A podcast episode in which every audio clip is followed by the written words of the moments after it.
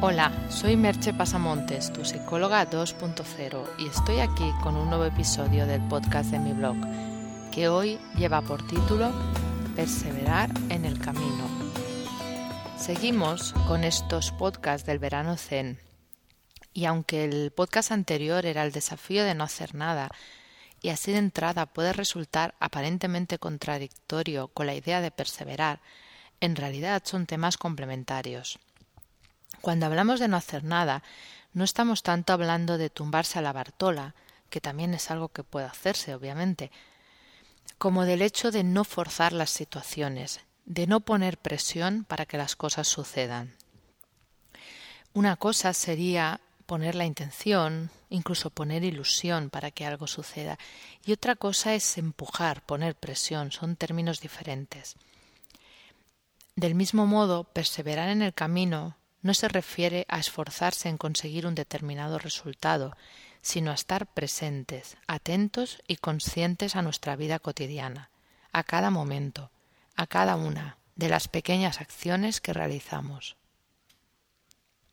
No podemos obviar ni negar que vivimos en una sociedad en que se valoran mucho los resultados, incluso de un modo excesivo.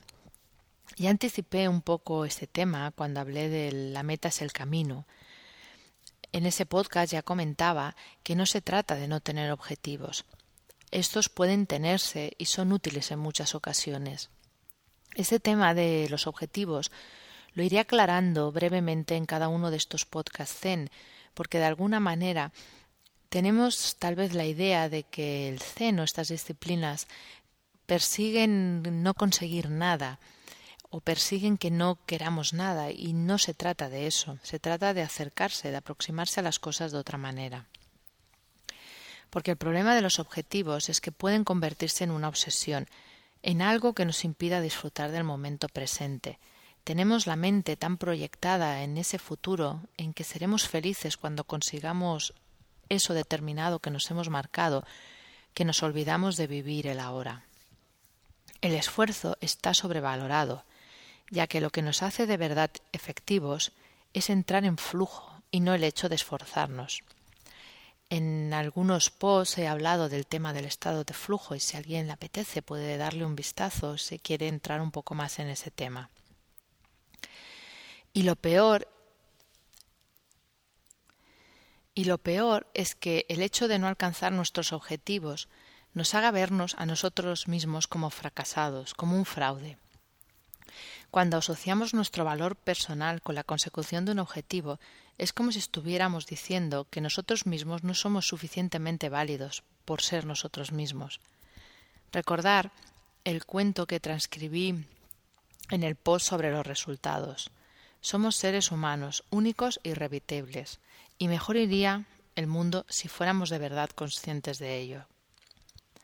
Lo que importa al final es que seamos capaces de perseverar en el camino, de dar importancia a aquello que estemos haciendo, por pequeño que sea, que saboreemos los pequeños instantes, incluso cuando hacemos una actividad tan banal como lavar los platos.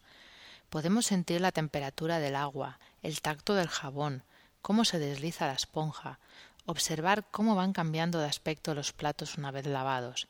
Eso es estar con la atención en el ahora. Mucho más difícil de lo que pueda parecer.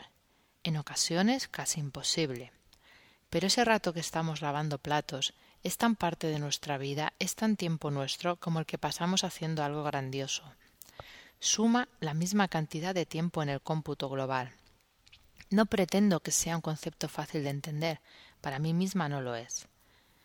Pero antes de los ejercicios, una pequeña historia.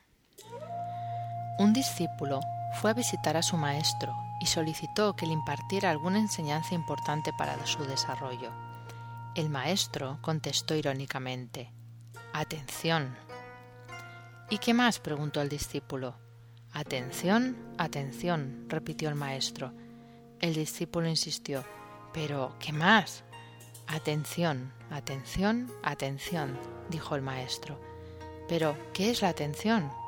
El maestro contestó Atención es atención. En el día de hoy os propongo los siguientes ejercicios y una recomendación.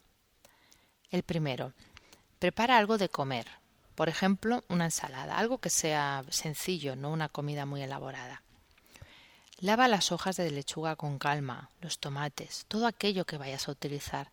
Córtalo en pequeños trozos, mézclalo con parsimonia. Solo pon atención a lo que estás haciendo. Observa qué pensamientos te vienen, si sientes aburrimiento, prisa o lo que sea. Date cuenta de en qué otras situaciones de tu vida también te pasa eso mismo. El ejercicio 2. Persevera en una actividad que no hagas con asiduidad. Puede ser lo que quieras, pero tienes que ponerle un tiempo al día y hacerlo te apetezca o no. Una propuesta que yo te haría es meditar, aunque sea diez minutos al día, pero bueno, puedes escoger aquello que tú quieras. Cuando lleves haciéndolo diez días seguidos, deja unos días de hacerlo y vuelve a hacerlo. Observa las diferentes sensaciones que eso te produce. La recomendación es mirar una película que se titula Cómo cocinar tu vida. La puedes encontrar en inglés, que es la original, que es How to Cook Your Life, en la que el maestro zen Edward Brom nos acerca al zen a través de los alimentos y de la cocina. Creo que si la ves tendrás una experiencia interesante. Os dejo en el día de hoy con dos preguntas. ¿Perseveras en el camino? ¿Qué te sucede cuando no consigues tus metas? Hasta aquí el podcast de hoy y nos escuchamos en el próximo podcast. Bye bye.